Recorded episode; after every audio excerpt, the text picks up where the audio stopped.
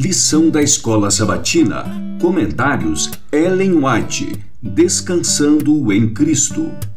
Lição 6. Encontrando descanso nos laços familiares. Terça, 3 de agosto. Encontrando o verdadeiro valor próprio.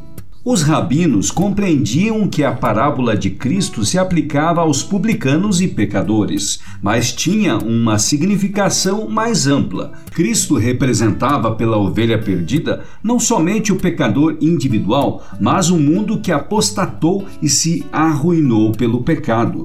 Este mundo é apenas um átomo no vasto domínio sobre o qual Deus preside. Contudo, este pequeno mundo perdido, a única ovelha extraviada, é mais precioso a seus olhos que as 99 que não se desviaram do redil. Cristo, o amado comandante das cortes celestiais, desceu de sua alta posição, depôs a glória que possuía junto ao Pai para salvar um único mundo perdido. Por este, deixou os mundos sem pecado nas alturas, os 99 que o amavam, e veio à terra para ser ferido pelas nossas transgressões e moído pelas nossas iniquidades. Isaías 53, 5. Deus se entregou a si mesmo em seu Filho para que tivesse a alegria de recuperar a ovelha que havia se perdido. Vejam que grande amor o Pai nos tem concedido, a ponto de sermos chamados filhos de Deus. 1 João 3:1, Parábolas de Jesus, páginas 190 e 191. Cristo e este crucificado deve tornar-se o assunto de nossos pensamentos e despertar as mais profundas emoções de nosso coração. Os verdadeiros seguidores de Cristo apreciarão a grande salvação que ele efetuou por eles, e esses haverão de segui-lo para onde quer que ele os conduzir. Considerarão um privilégio levar qualquer fardo que Cristo colocar sobre eles. É só pela cruz que podemos avaliar o valor do ser humano.